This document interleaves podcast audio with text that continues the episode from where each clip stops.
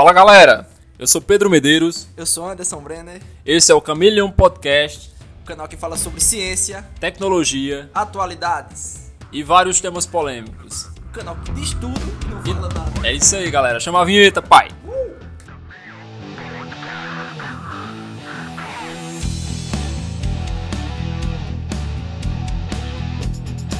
Fala galera, e puxando o bate-papo hoje, a gente vai falar sobre o tema da exploração espacial. Porque é um tema que tá muito na moda agora, né? É, tá na, tá na mídia, né? Esse processo de, de busca por Marte, busca por vida marciana, é, é encabeçado aí pelo, pela NASA e com essa especulação da, do Elon Musk, bilionário aí, filantropo, quase o Tony Stark do, Basicamente o Tony Stark da vida real, da né? vida real. É isso aí. Pois é, velho. Causa aí uma- um, um conflito interno aí entre a SpaceX e a, e a NASA, né? Mas é. Pra ver quem. A corrida espacial pra ver quem chega Assim, primeiro em, em, em Marte E agora. no momento que a gente vê os governos cada vez menos preocupados com, com gastar é, quantidades exorbitantes de dinheiro em exploração espacial, né? A gente vê que a gente viu nos últimos tempos que hum, ano após ano, principalmente agora no governo Trump, a NASA perdeu, perdeu muito recurso que era destinado sim. à exploração Sim, sim. espacial, né? É, a questão é que, tipo, o Elon Musk tá pouco se fudendo pra isso, velho. Porque ele é iniciativa privada, né? O dinheiro é meu, eu gasto ele como eu quiser. Então, tipo, exatamente. a NASA tá tendo que se desdobrar por causa disso. É uma empresa que é americana, é do, dos Estados Unidos, né? Não é, não é uma parada. Tecnicamente estatal. É, não é privada assim. Então, tipo, eles têm que ir de, acordo com o que rola dinheiro pra eles, né? o orçamento que eles recebem do governo. Enquanto- O Elon Musk até falou que não tem problema não se ele perder toda a fortuna dele, não, mas ele vai chegar em Marte. É isso aí. Aí o que tava a pro- problematização da questão de, velho, será que vale a pena estar investindo nisso agora, com os problemas que a gente tem no nosso planeta? Exatamente, é, tem que ver, assim, se realmente compensa, se vale a pena, mas se analisar por outro lado, é, é, a gente tem que ter um plano B. A gente tem que ter sempre uma segunda opção. Beleza, a gente fudeu o planeta, a gente chegou num ponto que a gente não tem o que fazer, a gente tem que tentar recuperar o planeta. Fuga das galinhas, igual aquele filme, fuga dos humanos. Só fuga dos humanos, exatamente. E o Elon Musk, ele é, na, na minha visão, ele é um visionário. Ele tá vendo que a gente comete muito, cometeu muitos erros aqui e ele tá querendo cometer mais erros em Marte. Mas sei lá, velho, eu sou o, o- quem tinha uma fala, uma fala dessa era o, o Stephen Hawking, né? Ele dizia que para sobrevivência da espécie a gente tinha que espalhar a gente pelo cosmos aí. Mas o Neil deGrasse Tyson, o cara lá que apresenta o Cosmos e tal, teve Como é uma nome fala do cara? Neil deGrasse Tyson. Cara, Isso é cultura também, pô. queria falar assim. O cara teve uma, uma fala legal que eu gostei, que ele disse que é legal essa exploração espacial, mas se a gente consegue fazer outro planeta ser habitável pra gente, então a gente consegue fazer o nosso planeta ser habitável novamente, tá ligado? Mas aí vai entrar na questão das é, as empresas multinacionais, né, os bilionários do, da, da Excêntricos. excêntricos da agroindústria, enfim, é, é, as grandes petro- empresas petrolíferas. Essa galera, eles vão ser, eles não estão com esse interesse, eles querem lucro, lucro, lucro, eles não estão com esse interesse de mudança, não tem esse sentimento de mudança, de reconhecer os erros que, que foram cometidos no, aqui no, no, no planeta e tentar mudar ou tentar diminuir esses erros, né? É, o cara. é, O dinheiro manda, né? O dinheiro é rei É. pra essa galera. Mas, velho, eu acho que assim. Beleza que o Elon Musk não tem nada a ver com isso, velho. Como, como a gente falou aqui, é dinheiro privado, né? Ele gasta o dinheiro dele como quiser. Mas a gente já tem uma, uma, uma chegada, um olhar de alguns outros grandes das indústrias voltada para essa questão de aquecimento global, de futuro do planeta, do futuro das próximas gerações. Foi o caso do Bill Gates, que já se mostrou é, com, com preocupação sobre o aquecimento global, que até falou que se a gente não se preparar agora, o futuro pode ser muito mais catastrófico do que essa pandemia que a gente está vivendo, né, Com velho? certeza, a gente já vive esse, esse momento de início de catástrofes, né? A gente já vê áreas é, é, recebendo chuvas em chuvas torrenciais em épocas que não deveria chover, nevascas, principalmente no hemisfério norte, acima da média em épocas que não deveria estar acontecendo. A gente vê secas mais prolongadas aqui no, no Nordeste brasileiro, assim como no, no continente africano, que são já reflexos do, desse aquecimento global, né? A gente tem que mudar essa visão como população que a gente só tem um planeta e a gente tem que começar a cuidar melhor dele. Não É. interessa quanto dinheiro a gente tem, a gente tem que Pois é, né? E a questão também de que, tipo, ah, a gente vai vai mandar missões para Marte, vai colonizar Marte. Massa, irmão. Mas quem é que vai? E, e vai tu sobrar- vai? E vai sobrar quem pra Vai ir? sobrar Porque quem? é uma, é uma parada de, na, na maior velocidade que a gente tem hoje de, de, da, da- na nave, na melhor estimativa, né? Na nave mais potente para levar recursos para Marte, a gente levaria em média de 6 a 9 meses para chegar. Pois é. Exposto à radiação solar, exposto à ausência de gravidade, enfim.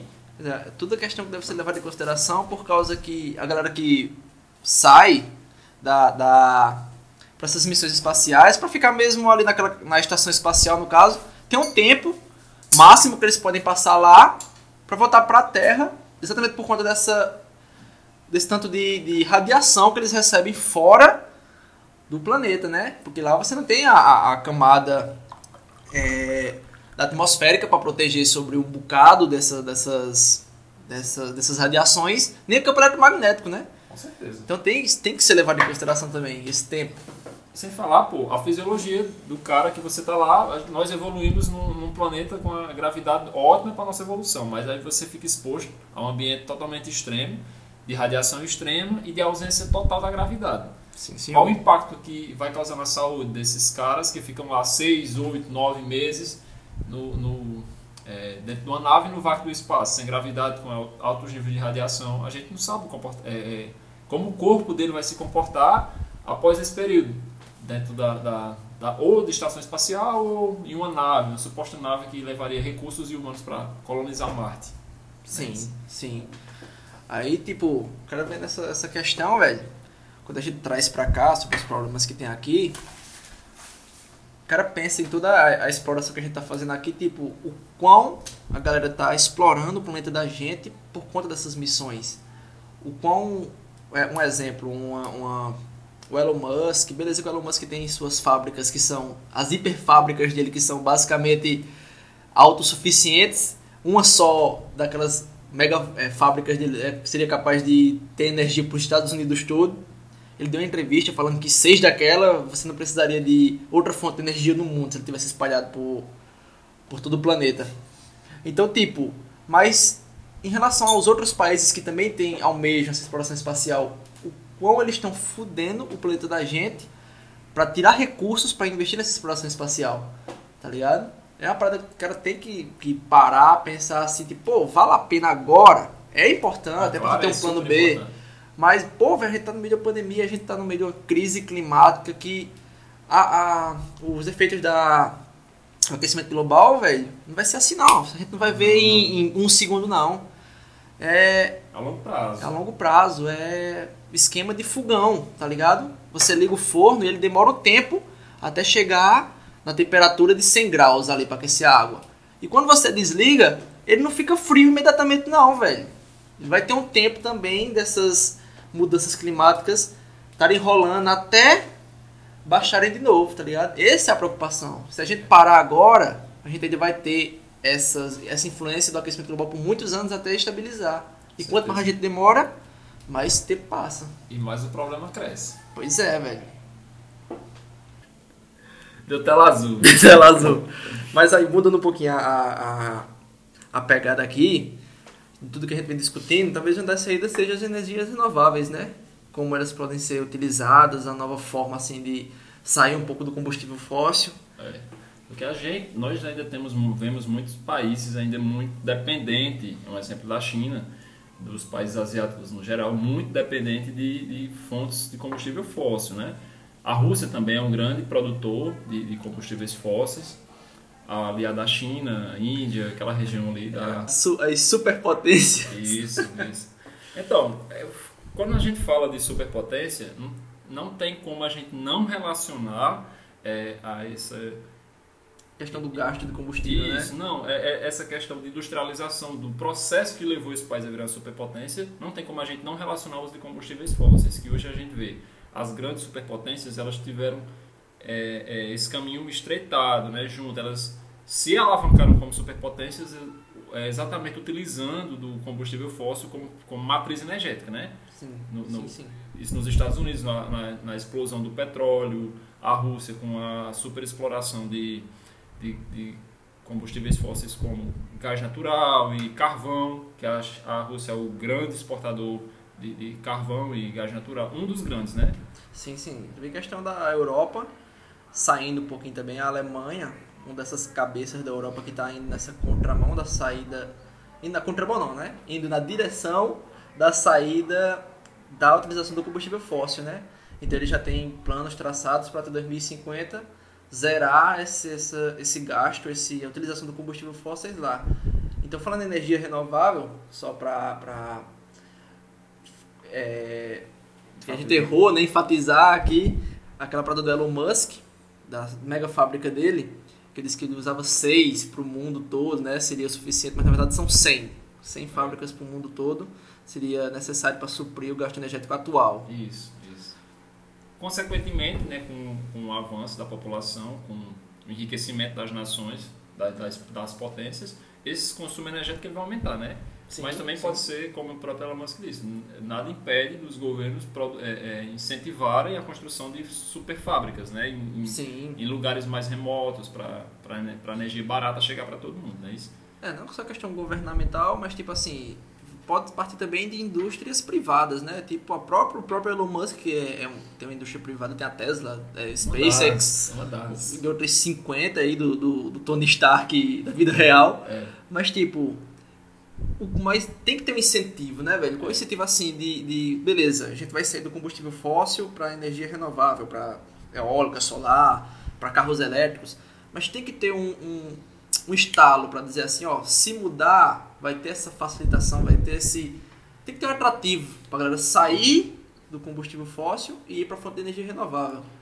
Ah, beleza, mas tipo, tem que ter também é, é uma, uma forma de controle, não é só ser energia renovável. Hoje nós temos aqui no Brasil é um dos, um dos países, se não o maior, é, que alimenta sua matriz energética com, com a geração de energia através das hidroelétricas. Sim. É uma energia renovável? É uma energia renovável, só que com um custo também para o ambiente, com um impacto ambiental elevado. Né? Sim. A, gente tem, a gente tem essa questão do desmatamento para a construção de barragens, o, a área alagada é imensa, a gente tem lagos imensos artificiais, no caso de Belo Monte, a exemplo, é, é, Itaipu, Sobradinho, enfim, inúmeras outras grandes barragens com, com, projetos ambiciosos de geração de energia renovável que também geram impacto, né? A gente também é um grande produtor aqui no Brasil de biocombustíveis. Sim. Só que a gente tem que ter uma, uma, uma, visão que não é só, ah, vou, vou produzir biocombustíveis, mas a gente tem que ver o preço que está se produzindo esse biocombustível. Vai precisar ter um desmatamento maior? Ou a gente, com a área que a gente já tem desmatada, a área que a gente já tem de é, que é utilizada pela agropecuária, a gente pode, pode produzir de formas mais eficientes com essas Sim. áreas sem ter que desmatar. Né? É, a utilização daquelas áreas que possam ser utilizadas áreas que não são produtivas né, para nenhum, nenhuma questão.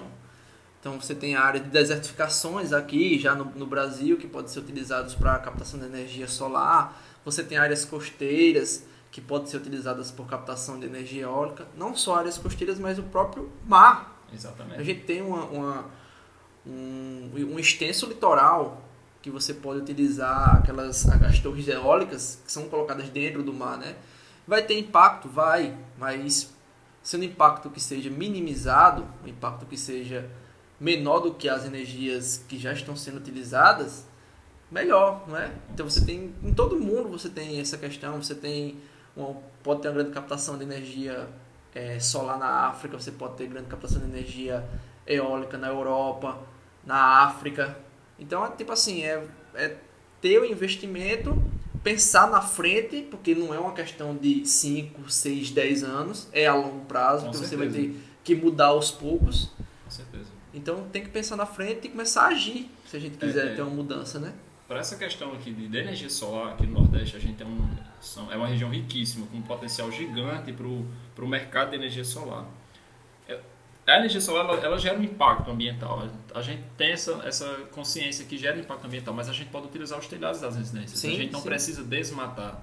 O que a gente pode ter é o? É, é subsídios do governo ou, ou diretamente para aquisição de placas solares ou é, redução de impostos. Seria também uma, uma vantagem para ficar mais acessível para a população. É. Que a longo prazo seria, né? Você tem a redução de. Ah, as placas solares são caras, mas você tem a redução de imposto, a longo prazo ela se tornaria mais barata do que a, a energia elétrica normal, né? Com que a gente certeza, com certeza. A gente pode, como poderia fazer do formato que já faz hoje. Você gera energia, lança energia na rede, é, diminui a tua conta de luz, ou poderia diminuir, sei lá, de forma de, de outros encargos, outros impostos, né? O que a gente precisa ter essa consciência que a gente precisa, a gente está no momento crítico, a gente precisa produzir energia, claro que a gente precisa produzir energia, até para alavancar a economia e tal, mas a gente tem que produzir de uma forma mais eficiente, né? com menos impacto. Sim, sim. É, A gente vê assim, a gente fala sobre essa, essa mudança de, de, de direção de algumas, alguns países, de algumas empresas privadas.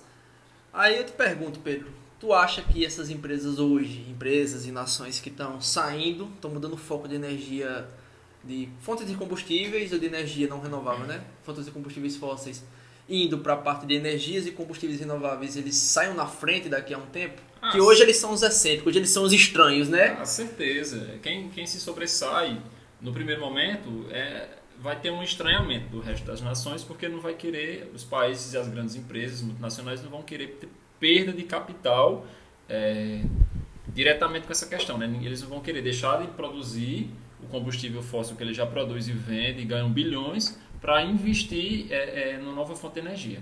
Só que a longo prazo, é como você falou, quem produz é, energia, quem começa a produzir energia renovável hoje, a longo prazo vai estar produzindo de uma forma bem mais eficiente e bem mais É barata. a tecnologia bem mais avançada, exatamente, né? Exatamente. Né? E esses países vão, vão se sobressair nessa questão energética, né? Sim. Eles sim. vão produzir cada vez mais de uma forma mais eficiente e mais barata. A gente já vê hoje painéis solares bem mais eficientes do que os painéis solares de 5 anos atrás, né? Sim, com a captação melhor de energia, melhor- as baterias, Exatamente. as baterias Exatamente. solares com um rendimento maior em anos. A gente vê a Alemanha, um país que recebe, tem uma incidência solar muito baixa em comparação com os países dos trópicos, e a Alemanha, ano após ano, ela consegue quebrar o próprio recorde de produção de energia Sim, solar. sim. Isso, é, isso é, mostra que a gente que essas nações elas estão realmente no caminho certo de buscar fontes alternativas de energia no momento crucial que a gente não tem mais o que fazer. A gente tem que, de todas as formas, buscar essas fontes. Buscar produzir energia limpa e barata. Sim. Aí até aí é partir para aquele princípio de tipo assim, né? Você minimizar os impactos em tudo que você causa. Então, tipo, os efeitos de mineração, aquelas barragens de rejeito que a gente já teve problema aqui no, no nosso país, né? Vários rio, problemas. rio ser completamente tomado por lama de rejeito e tipo é uma fonte é uma fonte de, de, de renda pô para muitas pessoas ali é rio pesca e tal às vezes é a única fonte de renda que o cara tem agora tá um rio E poluído fonte de água. Sim. né? De, de água potável. Muita gente dependia, no, no caso de Brumadinho, muita gente dependia daquele rio, cara. sim sim Era fonte de, de alimento e de água para inúmeras pessoas, inúmeras famílias, né? Milhares, na verdade. então tipo em questão em questão de combustível a gente tem cana de açúcar por exemplo cana de açúcar é uma, uma uma unidade que a galera usa para fazer combustível que é bem mais limpa do que a própria gasolina, né? Porque você, Claro. você da cana de açúcar a galera utiliza tudo, É. tudo do, do, do plantio até a, a questão do bagaço que usa para ração ou usa para jogar nas, nas fornalhas como madeira, né, para não desmatar. De tudo, então faz cachaça, faz combustível, Faz faz, cachaça. cachaça, faz cachaça, inclusive é bom. Faz cachaça, viu?